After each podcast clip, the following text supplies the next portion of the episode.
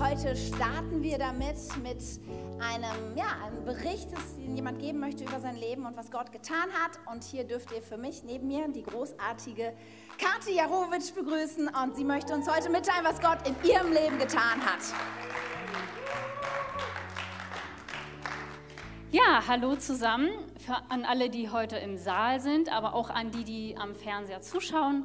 Ich begrüße euch erstmal ganz herzlich und ähm, ich würde euch gerne erstmal, bevor ich mit meinem Bericht eigentlich starte, kurz erzählen, wie es überhaupt dazu gekommen ist, dass ich heute hier stehe.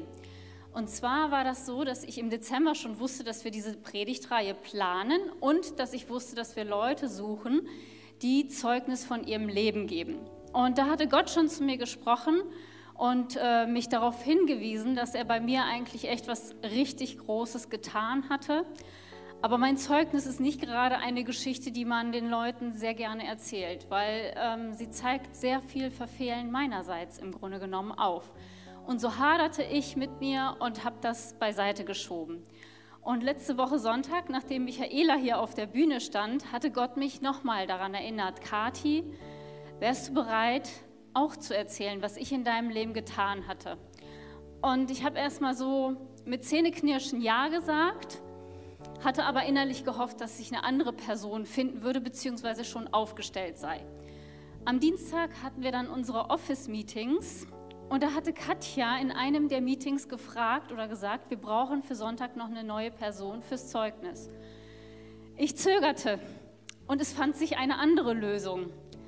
Ich war erstmal erleichtert, dass ich eine andere Lösung gefunden hatte und gleichzeitig sprach Gott am Dienstag zu mir, schreib dein Zeugnis auf. Vielleicht werde ich noch mal darauf zurückkommen, vielleicht wird die geplante Person krank werden. Also schrieb ich am Dienstag mein Zeugnis auf, setzte mich hin, fasste meine Gedanken zusammen. Und am Freitag kam eine WhatsApp-Nachricht, dass die geplante Person erkrankt ist und es Ersatz braucht. Und daraufhin war mir klar, dass offensichtlich vielleicht Gott etwas hier geplant hat. Ich weiß nicht, vielleicht muss irgendeine bestimmte Person diese Geschichte hören. Ähm, keine Ahnung. Ich glaube einfach zutiefst, dass Gott hier seine Finger im Werk hat und stehe deshalb hier. Ich nehme euch in meine Kindheit erstmal mit rein. Ich bin im katholischen Glauben aufgewachsen, sodass ich schon eigentlich an Gott geglaubt hatte. Aber der katholische Glaube hat ein sehr, sehr großes Regelwerk. Also es gibt enge Grenzen, in denen man dann aufwächst. Und ähm, ich war geprägt von dem Denken, gute Taten würden ein gutes Leben hervorbringen und böse Taten dementsprechend Böses. Als ich dann in die Pubertät kam, habe ich ähm, das Verhalten meiner Eltern mit dem abgeglichen, was sie eigentlich von uns forderten. Zu alledem stellte sich dann aus meiner Sicht unverdientes Leid in unserer Familie ein. Und als dann äh, ein atheistisch geprägter Freundeskreis noch hinzukam, war mein Glaube an Gott schon nicht mehr so groß.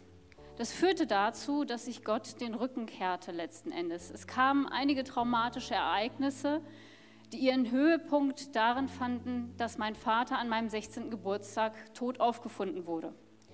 Die Ereignisse zuvor waren auch irgendwie mit meinem Geburtstag in Verbindung zu bringen, beziehungsweise fanden direkt an meinem Geburtstag statt, sodass ich schon irgendwie dachte, das kann nicht mehr gut werden.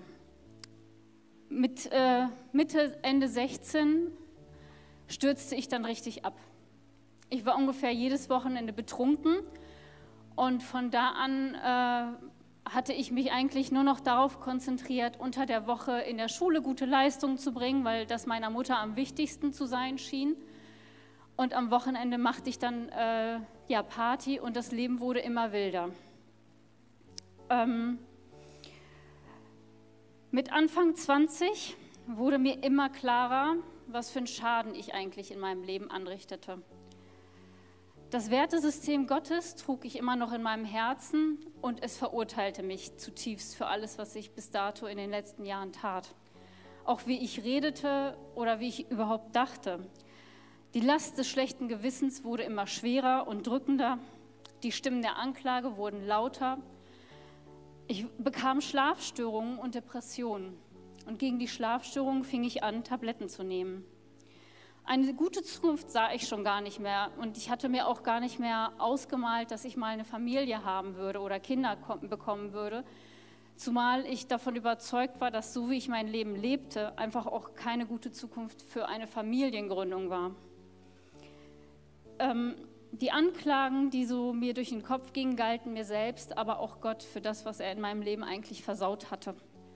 Ich hatte ihm den Rücken gekehrt, aber für das, was ich danach tat, war ich selbst verantwortlich. Und für das, was er vorher tat, habe ich versucht, ihm die Schuld in die Schuhe zu schieben. Irgendwann kam der Moment, an dem ich es nicht mehr aushielt und im Suizid die Lösung für all meine Probleme sah. Meine Mutter hatte erkannt, was los war und lieferte mich ins Krankenhaus ein. Als ich dann dort aufwachte, sah ich erstmal ähm, ihre traurigen Augen und ich schämte mich dafür und wusste aber gleichzeitig, wie sehr sie mich liebte und dass sie eigentlich die ganze Zeit auch schon an meiner Seite war. Danach erkannte ich, dass ich noch eine andere Lösung für mein Leben brauchte und näherte mich langsam Gott an. Die Suizidgedanken waren einfach durch dieses Gefühl des Geliebtseins schon verschwunden. Aber das reichte noch nicht, um mein Leben einfach auf ein äh, ganz neues Gleis zu stellen.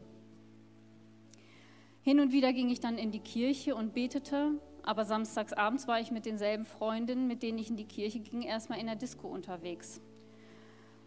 In der Phase, in der ich mich Gott wieder annäherte, lernte ich dann auch meinen heutigen Mann kennen. Er schenkte mir nach ein paar Monaten eine Bibel und ähm, das Lesen in der Bibel half mir, die Depressionen zu überwinden, die ich hatte. ein anderer Lebensstil war eigentlich noch nicht wirklich da. Und jedes Mal, wenn mein Mann und ich zusammen ähm, unterwegs waren, floss viel Alkohol und eskalierte zwischen uns. Mit der Zeit erkannte ich einfach, dass der Alkohol sehr viel Schaden in meinem Leben anrichtete und raus musste. Also entschied ich mich, komplett aufzuhören mit dem Alkoholtrinken und einige Zeit später folgte auch mein Mann meinem Beispiel. Es war ein jahrelanger Prozess bei mir oder bei uns beiden insgesamt, an dem wir anfingen, einfach schlechte Lebensgewohnheiten mit Hilfe von Gottes Kraft abzulegen. Wir haben dann eine Gemeinde besucht und dort Freundschaften gefunden oder geschlossen, die positiven Einfluss auf unser Leben nahmen. Ihr Verhalten färbte mehr und mehr auf uns ab. In Predigten konnte ich lernen, ähm, dass ich ein falsches Gottesbild hatte aber auch meine Beziehung zu Gott vertiefen. Ich konnte erkennen, dass Gott mir meine Sünden vergeben hatte und dass ich mir selbst vergeben durfte. Ich konnte erkennen, dass er das Blatt immer noch wenden konnte und zu jeder Zeit eingreifen kann und den Menschen ein neues Leben schenken kann. Ich konnte die Vergangenheit loslassen mit all dem Schmerz, der damit verbunden war. Und je mehr ich Vergebung über die Geschehnisse der Vergangenheit aussprach, desto weniger schmerzten die Narben. Gott hat mir eine ganz neue Lebensbasis geschenkt, eine gesunde Basis, auf die ich heute bauen kann. Und er hat mich erkennen lassen, dass mein Leben ohne ihn gar keinen Sinn macht. Aus einem Scherbenhaufen von Leben, den ich ihm gegeben habe, hat er was ganz Neues gemacht, so wie in der Bibel steht, dass wir eine neue Schöpfung werden. Es war nicht alles von heute auf morgen entstanden sondern über viele Jahre, in denen ich mich immer wieder bewusst dafür entschieden habe, Gott mehr Raum in meinem Leben zu geben. Ich kann sagen, dass ich das Junkfood der Welt probiert habe und es nie wieder essen möchte. Am Anfang ist es verlockend, doch innerlich hat es mich zerfressen und wurde immer bitterer. Zu Gott zu kommen war für mich eine Hürde, weil ich dachte, dass ich erstmal mein komplettes Leben auf den Kopf stellen müsste, um überhaupt würdig zu sein, mich ihm anzunähern. Aber genau das Gegenteil ist der Fall. Er kam in mein Leben und nahm mich an, wie ich war. Er wartete voller Geduld, bis ich bereit war, die Dinge Stück für Stück umzukrempeln. Und ihm mein Leben zu geben, heilte mein Herz. Es veränderte meine Sicht auf die Vergangenheit und veränderte mein Denken, Sprechen und Handeln. Wow, vielen Dank, Kathi. Ja, so stark, so stark. Vielen Dank auch Team. Hey, unser Worship-Team ist der Hammer. Hey, wenn Jesus Menschen begegnet, passiert Lebensveränderung. Und ich finde es großartig, solche Geschichten zu hören, wie wir sie heute gehört haben, letzten Wochen gehört haben. Und das ist auch unsere Predigtreihe, wo wir uns das in der Bibel anschauen, in den Evangelien, wie Jesus Menschen begegnet. Heute die letzte von diesen Predigten, die, der letzte Teil der Reihe von lebensverändernd. Weil da, wo Jesus einem Menschen begegnet, da geht irgendwie das Licht an. Da wird die Sicht Gottes deutlich, da wird Wahrheit deutlich. Und wenn wir darauf reagieren und sagen, ja, darauf gehe ich zu, das nehme ich an, dann passiert Lebensveränderung. Aber heute, wenn wir eine Story in der Bibel anschauen, wir haben so ein bisschen geschummelt, wo das Leben dieses Menschen nicht verändert wird. Denn es ist auch wahr, wir haben eine Wahl, wie wir reagieren auf diesen Moment der Begegnung. Jeder Mensch hat eine Wahl. Du hast heute eine Wahl. Wir haben eine Wahl, wie wir reagieren, wenn Jesus uns begegnet. Und wir werden heute einen Menschen erleben, der anders reagiert, als wir das in den letzten Wochen geschaut haben. Und wir werden uns mit einem weit verbreiteten Thema beschäftigen. Ein Thema, was, glaube ich, ja, vielleicht alle von uns in irgendeiner Weise betrifft, ja, was uns heute hier begegnet. Und das ist die Wurzel hinter etwas, was dann in unserem Leben ganz viel auslöst, zum Beispiel Beklemmungsgefühle oder Sorgen oder auch Ängste. Und um so ein bisschen warm zu werden, so vorab dachte ich mir, ich stelle euch ein paar Fragen, stelle uns ein paar Fragen. Hey, wie geht es dir zum Beispiel, wenn du im Auto sitzt, aber nicht am Steuer, sondern auf dem Beifahrersitz und am Steuer sitzt jemand, der entweder sehr unsicher fährt oder sehr schnell fährt? Wie geht dir das auf dem Beifahrer? Und ich meine, ich habe zweimal begleitetes Fahren hinter mir. Und auch wenn meine Töchter das hervorragend gemacht haben, muss ich sagen, an mir selber, ich habe so ein paar Reaktionen und Seiten da ausgelebt manchmal, die nicht so rühmlich sind. Aber wie geht dir das auf dem Beifahrt? Oder anderes Beispiel, wie geht dir das? Ich meine, wir können uns ja kaum noch erinnern in Corona-Zeiten, aber stell dir vor, sitzt im Flugzeug und es gibt Turbulenzen. Sturm beim Landeanflug, alles wird durchgeschüttelt. Wie fühlt sich das so an? Was passiert da in uns? Oder andere Situation, vielleicht wenn du so zur OP geschoben wirst. Du weißt, jetzt kommt die Vollnarkose und dann bist du ausgeliefert. Oder Situationen, wo etwas in unserem Leben passiert, etwas Negatives vielleicht, ja, aber wir haben eigentlich überhaupt nichts getan oder wir haben nichts Verursachendes dafür getan, aber wir verlieren den Job oder irgendetwas geht kaputt oder irgendetwas passiert, was wir nicht wollen. Hey, all diese Situationen haben zu tun damit, dass wir irgendwie die Kontrolle nicht haben, oder? Dass wir irgendwie nicht kontrollieren, was da rauskommt. Und ich spoiler mal ein bisschen, die Wahrheit aus unserem Bibeltext heute hat mit dieser Thematik zu tun, diese Thematik der Kontrolle. Meine Predigt heute heißt, ich allmächtig ich allmächtig. Und wir werden gleich einen Text lesen aus dem Johannesevangelium. Aber ich dachte, bevor wir beten und bevor wir dahin gehen, lese ich uns noch einen Psalmvers vor, der so gut auch als Vorab-Überschrift vielleicht passt. Psalm 86, Vers 4, dort heißt es, Schenke mir wieder Freude, Herr, denn mein Leben liegt in deiner Hand. Schenke mir wieder Freude, denn mein Leben liegt in deiner Hand. Jesus Christus, ich danke dir dafür, dass du unser Leben veränderst. Und dahinter steht immer eine unfassbare Liebe, die du zu uns hast. Es ist egal, wo wir mit unserem Leben stehen, es ist egal sogar, wie viel wir vermasselt haben. Du schaust uns an und du liebst uns, du streckst dich aus zu jedem von uns auch heute. Ich bete, dass diese Begegnungen mit dir stattfinden und dass jeder von uns einfach dich erlebt, dich hört, dich, dich spürt heute und dass wir reagieren, anders als der Mann heute aus der Geschichte, dass wir sagen, ja, wir lassen uns voll auf dich ein. Wir gehören dir. Amen. Ich habe so meine, meine wie, wie soll ich sagen, Jesus zu dienen, Gott zu dienen. Ich habe das angefangen im Bereich von Jugendarbeit. So, ich habe mich mit 19 entschieden, dieses Leben mit Jesus zu leben. So, und dann war das im Kontext von Jugendarbeit.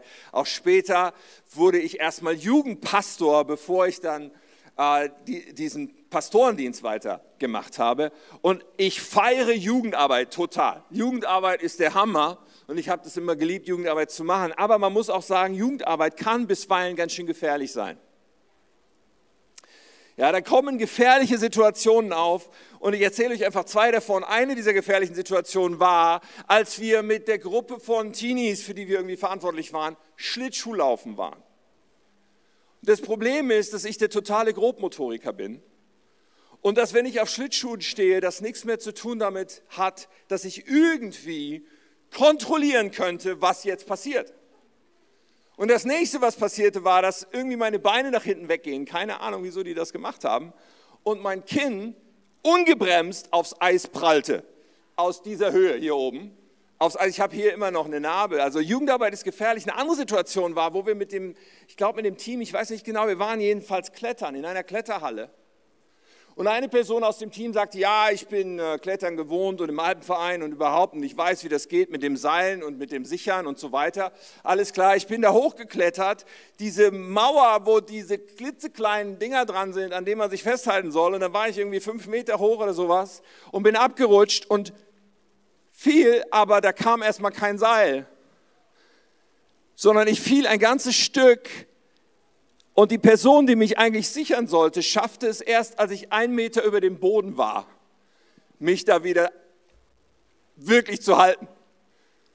Und, und, und das ist echt kein schönes Gefühl. Ich bekenne mich heute, ich habe lieber die Kontrolle.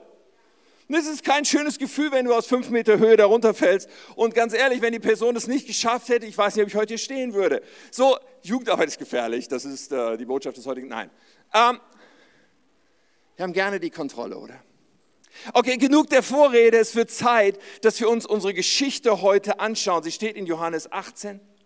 Und die Person, die heute eine Begegnung mit Jesus hat, kennen wir unter dem Namen Pontius Pilatus. Vers 28. Jesus wurde in das Prätorium, dem Palast des römischen Statthalters, gebracht. Seine Ankläger gingen nicht mit ihm hinein, weil sie sich nicht verunreinigen wollten.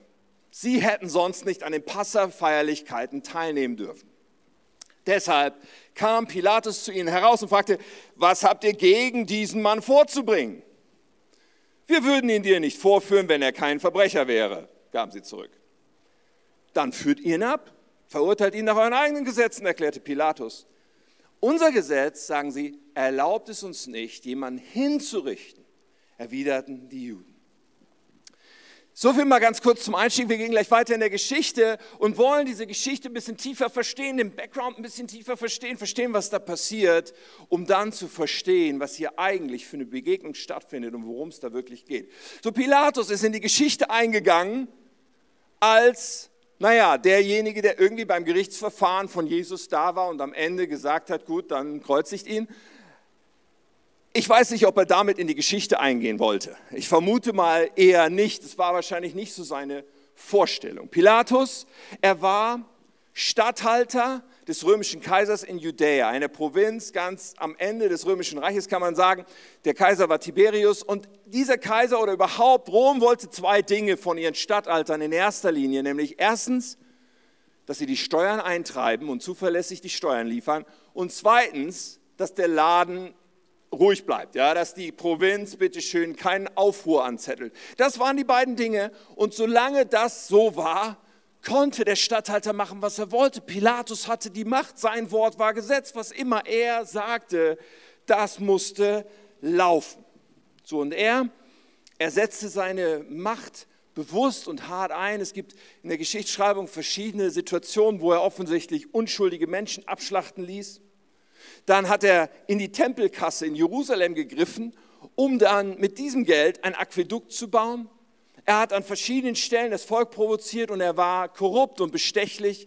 Kurz gesagt, das Volk hasste ihn wie die Pest. Aber das machte alles für seine Position nicht viel.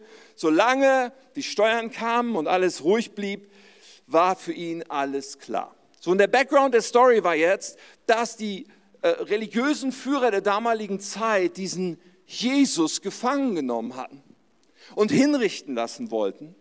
Und sie sagten, das ist jemand, der lästert Gott, der verdient den Tod wegen Gotteslästerung, weil er sagt, dass er Gottes Sohn ist. Er stellt sich auf eine Stufe mit Gott.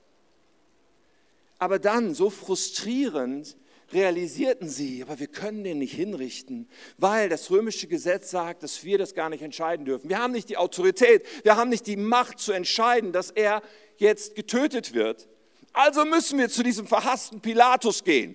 Und so mussten sie also zu Pilatus gehen und sie wollten sich aber auch nicht verunreinigen, weil das Passafest, das wichtigste Fest, stand vor der Tür. Wenn sie in sein Haus gegangen wären, hätten sie nicht mehr mitmachen dürfen. So, sie brauchten ihn, sie waren auf ihn angewiesen, gleichzeitig waren sie von ihm angewidert und Pilatus hat sich wahrscheinlich die Hände gerieben und hat gedacht, ach, jetzt kommt ihr hier an und braucht mich. So, das war für sie demütigend, für ihn war das irgendwie so ein Gefühl von, jawohl, ich habe hier die Macht. Und sie mussten, weil die Zeit drängte, seine Kooperation haben. So, Pilatus, machtbewusst, aber auch wahrscheinlich neugierig. Hey, was haben die da für einen Typen? Warum wollen die unbedingt, dass der stirbt? So, er geht nun ins Gespräch mit Jesus und diese Begegnung, die lebensverändernd hätte sein können, beginnt. Pilatus ging wieder hinein in das Prätorium, Vers 33, und ließ Jesus vorführen bist du der König der Juden? fragte er. Interessante Frage. Ich meine, man hat ihm offensichtlich berichtet, was sie Jesus vorwarfen. So, sie sagten bestimmt sowas wie, ja, der behauptet, der Messias zu sein, der von Gott gesandte König und Retter. So, das ist so ein Typ, der sich so aufspielt, irgendwie sowas zu sein. So, er fragt ihn das mit dieser Formulierung, bist du der König der Juden? Bist du der, der diesen Anspruch hat, zu herrschen? Über dieses Volk. Und dann sagt er später, dein eigenes Volk und ihre obersten Priester haben dich hergebracht. Warum? Was hast du getan? Darauf antwortete Jesus, mein Reich ist nicht von dieser Welt. Wenn es so wäre, hätten meine Diener für mich gekämpft, als ich verhaftet wurde, aber mein Königreich ist nicht von dieser Welt. Keine Ahnung, was Pilatus dachte. Ich stelle mir das so vor, dass er denkt, alles klar, nicht von dieser Welt. Oder? Bist du der König der Juden? Nicht von dieser Welt. Also ehrlich, ich keine Ahnung, was Pilatus dachte, was da jetzt jemand für, vor ihm steht. Aber als sie sich weiter unterhalten, kommt es zu einer Überraschung für Pilatus, weil Jesus dann diese Aussage verbindet mit einer anderen Kategorie. Und es ist interessant, wie Pilatus hier reagiert. Pilatus entgegnet erstmal, also dann bist du also doch ein König. Jesus bestätigt dich, du sagst es, ich bin ein König. Dazu bin ich geboren.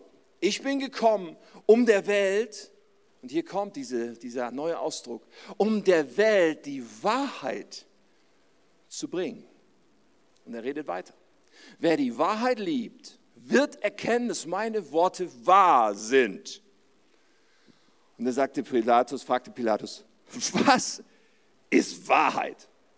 Also ich meine, wir müssen verstehen, Pilatus sagt, glaube ich, hier, ey, das interessiert mich doch nicht. Wen interessiert denn Wahrheit, bitteschön?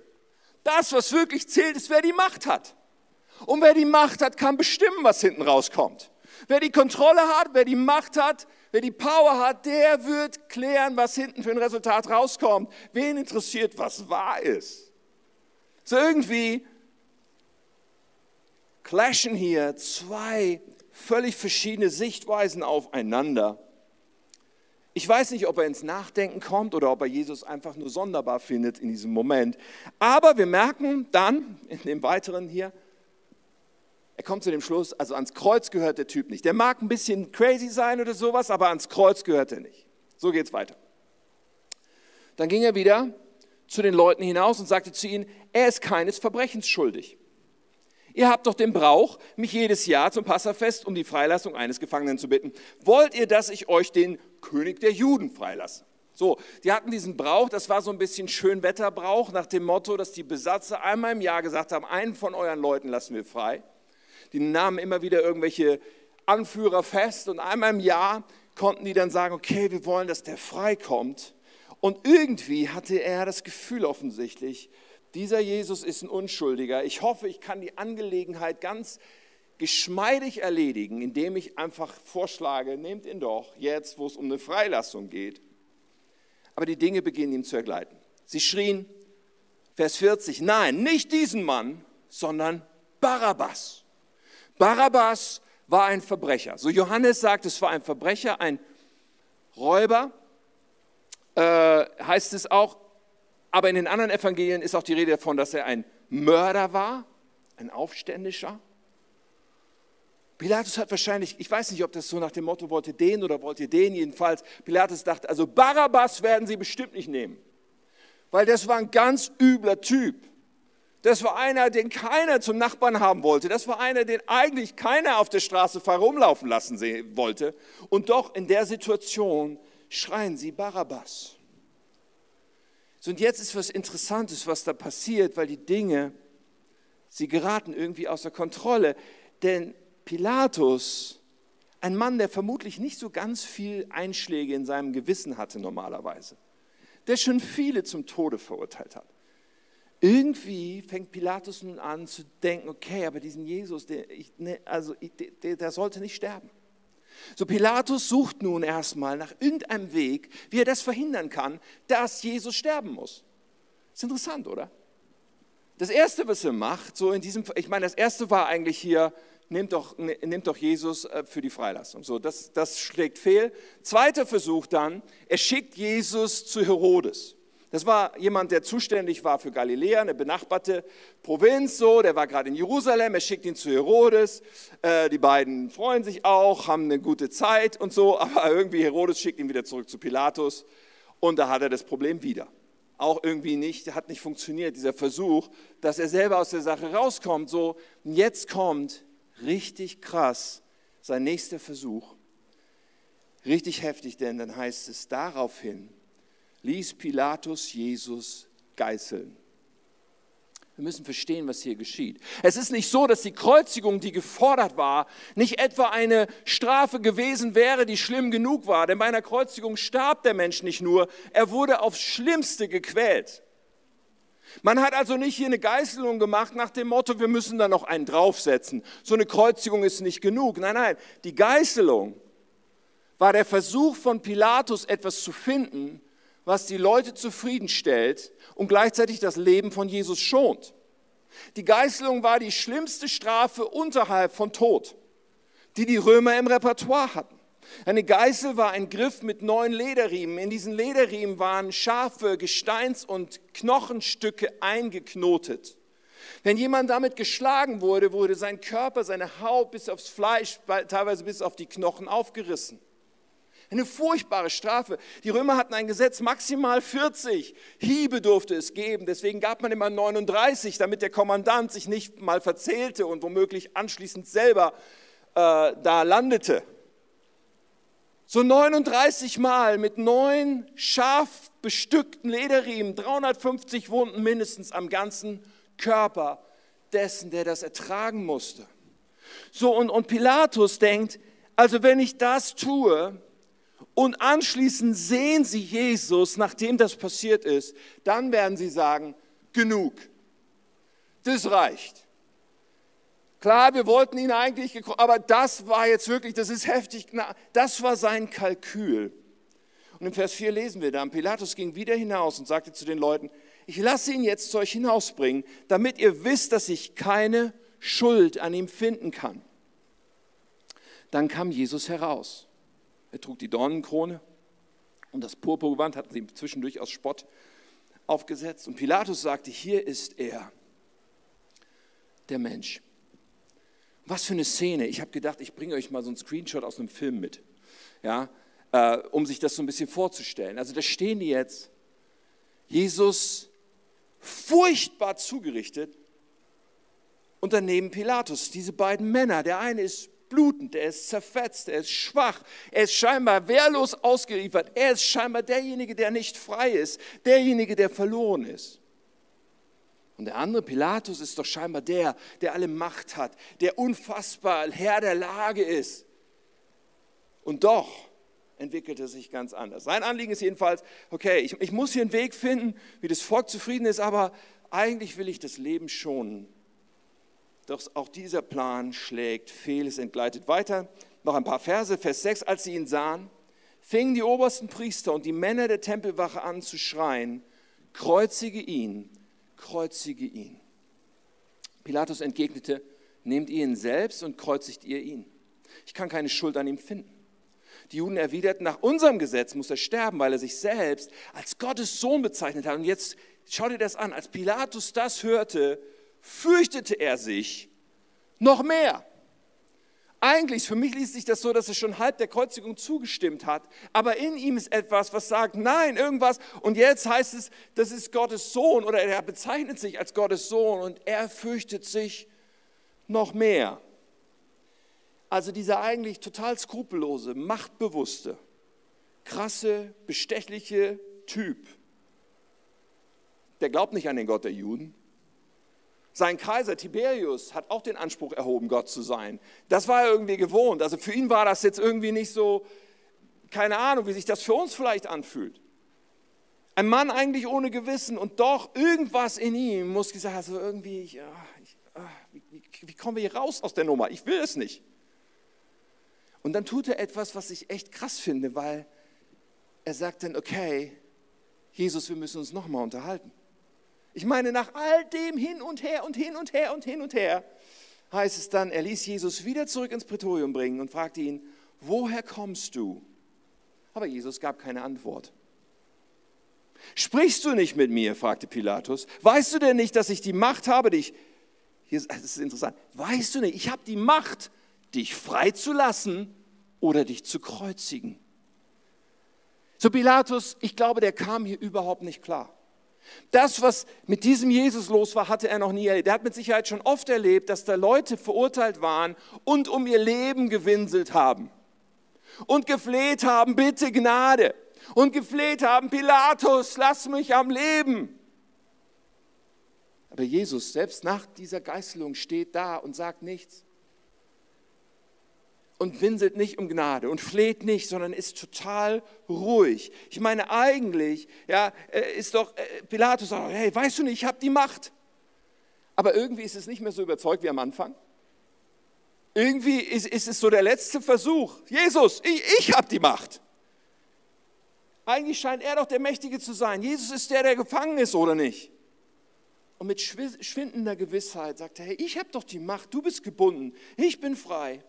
Und dann kommt dieser Höhepunkt, dieser zentrale Moment, dieser Punkt, wo eigentlich der Scheinwerfer vollends angeht und wo Pilatus etwas hätte ergreifen können, was sein Leben für immer verändert hätte.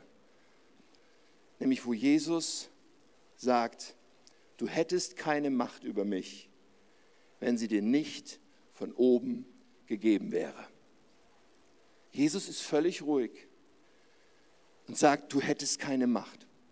Jesus sagt, du hast nur scheinbar Macht. Du denkst vielleicht, du hast Macht, aber die Wahrheit ist, du hast überhaupt keine Macht. Du denkst vielleicht, du bist frei und ich bin unfrei, aber die Wahrheit ist, ich bin frei und du nicht. Ich meine, Jesus, ja, er weiß, dass er Gottes Sohn ist, aber hier ist er auch einfach 100% Mensch. Er erlebt diese ganzen Qualen, diese ganzen Schmerzen, all das ohne Abzüge. Und dann steht er da in dem Erleben von all dem und zeigt Pilatus und zeigt aber auch uns einen Weg in die Freiheit. Er zeigt uns einen Weg, wie wir frei sein können, selbst dann, wenn das Leben Schmerzen bringt, Leid, schlimme Umstände. Jesus ist in dem vollkommen frei. Jesus hat dieses Bewusstsein, die totale Kontrolle, die liegt nicht bei Pilatus. Die totale Kontrolle, sie liegt auch nicht bei den Priestern. Sie liegt überhaupt nicht beim Menschen. Die Kontrolle über mein Leben liegt auch nicht in Umständen. Er hatte das Bewusstsein, die absolute Kontrolle über alles, was hier geschieht, liegt bei einem allein und das ist Gott. Und das hat ihn vollkommen frei gemacht. Das hat ihn in der Situation vollkommen ruhig gemacht. Er war erfüllt von Frieden, weil er diese Wahrheit verstanden hatte. Gott und nicht wir hat die Kontrolle über die Resultate unseres Lebens. Gott, nicht wir, hat die Kontrolle über die Resultate unseres Lebens. Und wisst ihr was? Ich behaupte heute Morgen, dass in uns so ein kleiner Pilatus steckt. Ich glaube, in uns ist auch so, eine Seite, wir wollen eigentlich gerne die Kontrolle haben. Und wir wollen gerne die Resultate unseres Lebens selber im Griff haben. Wir wollen gerne kontrollieren, dass wir erfolgreich sind, zum Beispiel im Beruf oder in der Schule oder in Dingen, die wir uns vornehmen. Wir wollen das im Griff haben. Wir wollen unsere Gesundheit im Griff haben und wollen selber entscheiden, dass wir da irgendwo, ja, und, und, und ob mit Anstrengung, Ernährung, Sport oder Willenskraft, aber wir denken, irgendwie, das, das muss doch gehen. Und wir wollen die Kontrolle darüber haben, ob sich unsere Pläne erfüllen. Oder wie unsere Kinder so sich entwickeln und ob die safe sind und einen guten Weg gehen. Aber tief im, im Herzen gibt es halt auch unsere menschliche Seite, die weiß, hey, eigentlich haben wir die Kontrolle nicht. Und da gibt es dann diese, diese Quelle, weil wir das nicht wahrhaben wollen, trotzdem von etwas, was sich seinen Weg bahnt. Was, was passiert dann, wenn uns die Kontrolle entgleitet? Wie geht es dir dann in den Situationen, wo du merkst, jetzt, ich, ich habe das nicht im Griff, ich weiß nicht, was passiert? Kommen dann Ängste und Sorgen hoch? Kommt dann Beklemmung und Unwohlsein? In den letzten zehn Monaten, wir haben ja alle irgendwie Kontrollverlust erlebt. In den letzten zehn Monaten, wenn es uns eins gelehrt hat, ist, dass man eben nicht manches planen kann und dass es ganz anders kommen kann. Und, und ich frage dich mal, was macht das mit dir? Es ist eigentlich eine Zeit, in der eins möglich ist auf jeden Fall. Wir können eine Menge über uns selber lernen.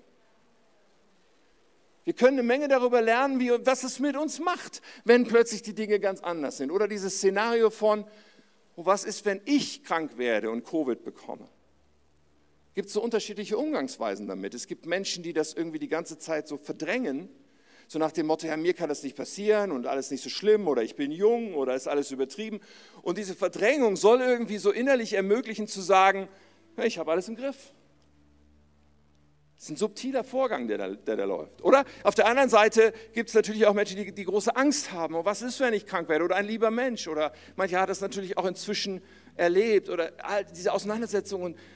Und vielleicht ein, okay, was kann ich alles tun, um mich zu schützen, um das zu verhindern? Was macht es mit uns? Dieses Streben in uns, eigentlich wollen wir alles im Griff haben, die Resultate unseres Lebens. Und das wirkt sich in allen möglichen Bereichen aus. Es wirkt sich eben aus auf Pläne, auf Beruf, auf, auf Finanzen, auf Gesundheit. Ja, äh, mancher hat Angst. Was ist, wenn meine Firma pleite geht? Was ist, wenn ich meinen Job verliere? Was ist, wenn ich finanziell abstürze? Oder in einer anderen Situation. Ja. Ich glaube, wir Eltern, wir kennen dieses Gefühl, was ist, wenn, wenn Kinder so ihre eigenen Schritte gehen? erstmal noch so harmlos, so allein in den Kindergarten, allein in die Grundschule, aber irgendwann allein ins Ausland oder dann Kinder vielleicht solche Wege beschreiten, wie, wie Kathi das heute erzählt hat und wir zuschauen und, und sagen, das, das führt ins Unglück. Was passiert da in uns? Ich glaube, dass es eine große Überschrift eigentlich ist. Und dass Sorgen und Ängste, die wir haben in unserem Leben oder auch Beklemmungen, oft verknüpft sind mit diesem mit diesem Gefühl von, ich wünschte, ich hätte die Kontrolle, aber ich verliere die Kontrolle. Wir haben diesen kleinen Pilatus, der dann merkt, okay, ich, ich, mir gleitet die Kontrolle aus den Fingern. Und wir weigern uns manchmal zu sehen und zu sagen, ich habe die Kontrolle nicht. Und das ist auch gut so. Warum ist es auch gut so? Es ist dann gut so, wenn wir anerkennen, Gott, du alleine hast die Kontrolle das ist auch gut so. Gott, du alleine bestimmst darüber, was passieren wird. Und genau das ist auch gut so. Ich erkenne das an. Ich beuge meine Knie. Ich sage Gott, du darfst diese Kontrolle haben. Du hast sie sowieso, aber trotzdem, es macht diesen riesen Unterschied, ob wir das anerkennen und ob wir das umarmen und ob wir in jeder Situation sagen, ich will dir voll und in allem vertrauen. Und wenn wir das tun, werden wir frei. Wenn wir das tun, erleben wir Frieden. So wie Jesus hier in der Situation das ausstrahlt. Er tut das nicht als, ich bin Gottes Sohn, easy, ich gebe mal eben das. Nein, nein, er erlebt das als Mensch. Aber er erlebt es mit dieser inneren Gewissheit, alles, was hier geschieht, ist von Gott bestimmt. Es macht den Wahnsinnsunterschied. Natürlich ahnen wir da drin, dass das nicht bedeutet, dass uns alles an Leid und Schwierigkeiten oder Schmerzen erspart bleibt. Wir müssen uns auseinandersetzen damit, dass wir sowas vielleicht erleben und Gott trotzdem gut ist. Wir müssen uns damit auseinandersetzen, dass wir einen Gott haben, der ein größeres Bild hat, dass die Ewigkeit irgendwie so unfassbar viel größer ist als das, was wir jetzt gerade nur wahrnehmen. Wir müssen uns damit auseinandersetzen, dass wir in einer zerbrochenen Welt leben, mit Schmerz und Leid und dass diese zerbrochene Welt nie Gottes Plan war, gleichzeitig Gott uns aber einen freien Willen gegeben hat und uns hier in einer Situation, wie uns wiederfinden, die im Moment so ist, wie sie ist. Weil Gott immer noch möchte, dass Menschen in der Situation sagen, aber ich vertraue dir. Ich gebe dir das Recht, diese Kontrolle zu haben. Ich, ich entscheide mich, meine Knie zu beugen. Und das macht diesen Wahnsinnsunterschied, ob wir das tun oder dieser Lüge weiter glauben. Ich will selber die Kontrolle. Und in Zeiten, wo uns das ganz gut gelingt, macht uns das stolz. Sieh, was ich geschafft habe. Sieh, was ich erreicht habe. Schau her. Wir sind blind für all das, was nötig war an Dingen, die Gott uns erstmal geben musste, damit wir dahin kommen. Wir sind blind für all das, was eigentlich nur in Gottes Bereich lag, das uns hierhin gebracht hat. Aber trotzdem glauben wir manchmal, wir sind besser dran, wenn wir versuchen, das selber im Griff zu haben. Weißt du, die Frage ist ja nicht, lohnt es sich, Gott zu vertrauen? Warum ist das nicht die Frage? Weil die eigentliche Frage ist, es gibt überhaupt keine Alternative. Er ist der Einzige, der Macht hat. Er ist der Einzige, der ultimativ irgendetwas verändern kann. Insofern entweder vertrauen wir ihm oder es gibt da nichts mehr. Es ist einfach idiotisch zu vertrauen auf meine eigenen Möglichkeiten. Es zeugt nur von Selbstüberschätzung und Blindheit. Aber Gott lädt uns ein. Und dieser Gott ist souverän, dieser Gott ist allmächtig und dieser Gott ist gut.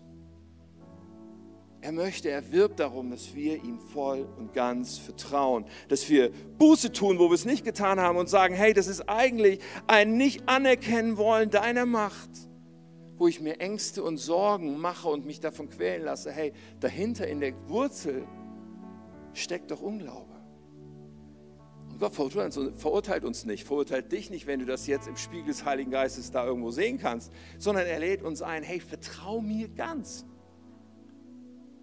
Das Versprechen ist nicht, dass es morgen alles gut ist oder dass du nichts Schlechtes erlebst. Das Versprechen ist ein Leben in Freiheit und in Frieden, weil du weißt, dass was auch immer geschieht, in meiner Hand ist. Und da gibt es die Ewigkeit noch. Und das Einzige, was von uns erwartet ist, ist einfach zu sagen, Gott, ich versuche deinen Willen zu tun, ich bin dir treu, aber ich vertraue dir. Pilatus hat diese Kurve leider nicht gekriegt. Wir wissen, wie die Geschichte weitergeht. Er will ihn freilassen, aber es funktioniert nicht. Es dämmert ihm, wie fatal das ist, diesen Jesus ans Kreuz zu bringen.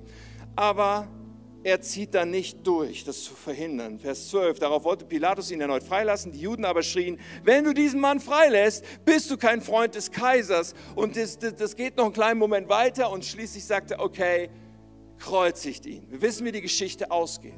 Jesus wird gekreuzigt. Aber wie geht die Geschichte von Pilatus weiter?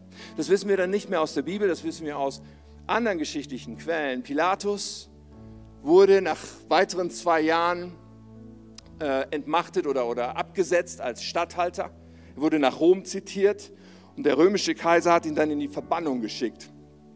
Nach Gallien, nach Frankreich. Und dann hat er Selbstmord begangen. Und wir wissen nicht viele Details, aber irgendwie sieht das für mich nicht danach aus, dass Pilatus sich eingelassen hat auf die Wahrheit, die hier in diesen Momenten vor ihm stand. Wir haben immer eine Wahl. Wir haben eine Wahl festzuhalten und uns weiter Sorgen zu machen oder weiter zu versuchen, dieses Leben einfach nur aus unserer Kontrolle zu leben oder zu sagen, ich beuge meine Knie, Jesus. Und es ist gut, dass du alle Macht hast, Gott. Es ist gut, dass dir alles möglich ist, aber du auch alles bestimmst, dass du souverän bist. Ich vertraue dir mit allem. Ich bin so überzeugt, das ist, was uns frei macht. Das ist, was einen Frieden bringt, den diese Welt nicht geben kann. Aber die Entscheidung liegt bei uns, ob unser Leben verändert wird, indem wir anschauen und glauben, Jesus, du, du hast mein Leben in der Hand meine Zukunft, meine Gesundheit, meine Kinder, meine Ehe. Ich will einfach tun, was du mir sagst und dir vertrauen.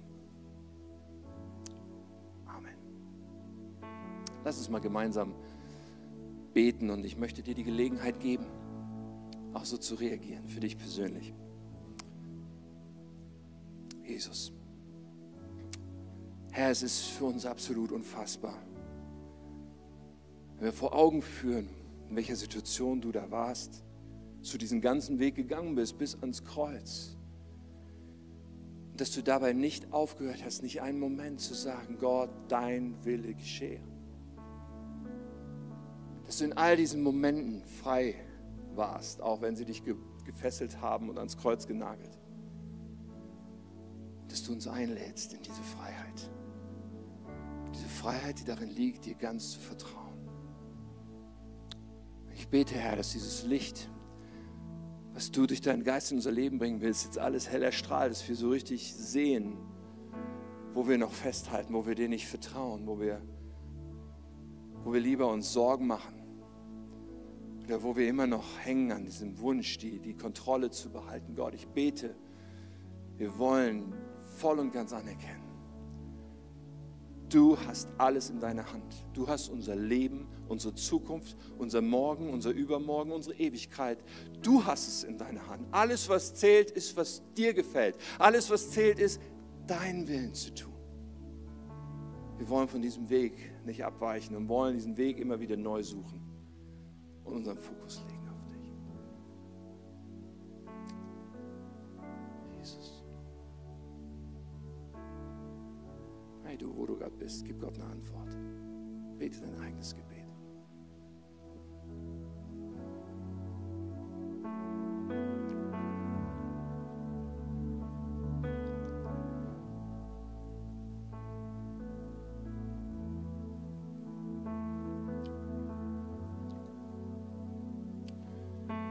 Während wir so in, in dieser Gebetshaltung bleiben, lass die Augen mal noch zu, möchte ich einfach auch noch auf den Punkt bringen, dass du die Möglichkeit hast, Jesus auch vielleicht zum ersten Mal ganz grundlegend dein Leben anzuvertrauen.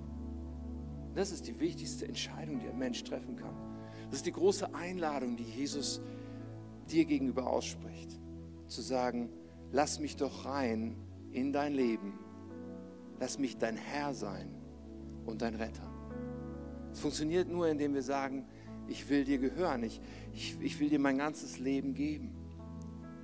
Hey, und wenn du heute merkst, dass du diesen Schritt nötig hast, dass du noch nie ganz gesagt hast, hey, mein Leben soll dir gehören, Jesus, ganz und gar, du sollst mein Herr und Retter sein. Wenn du das heute merkst, hey, dann möchte ich mit dir gerne beten.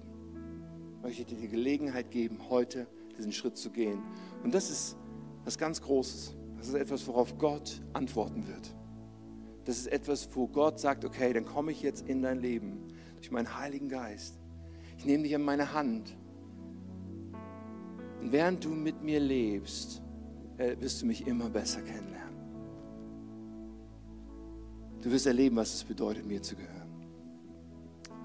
So, wenn du heute entweder hier im Raum bist oder wenn du auch zu Hause bist, ich möchte dich bitten, dass du Gott eine Antwort gibst, dass du eine Reaktion zeigst. Und wir machen das gerne ganz bewusst damit, dass wir sagen, hey, in einem Augenblick hebst du deine Hand. Es ist nicht nur ein Gedanke, den wir im Kopf denken, sondern etwas, wo wir sagen, nein, es ist eine Entscheidung, die ich treffe, die mein ganzes zukünftiges Leben betrifft.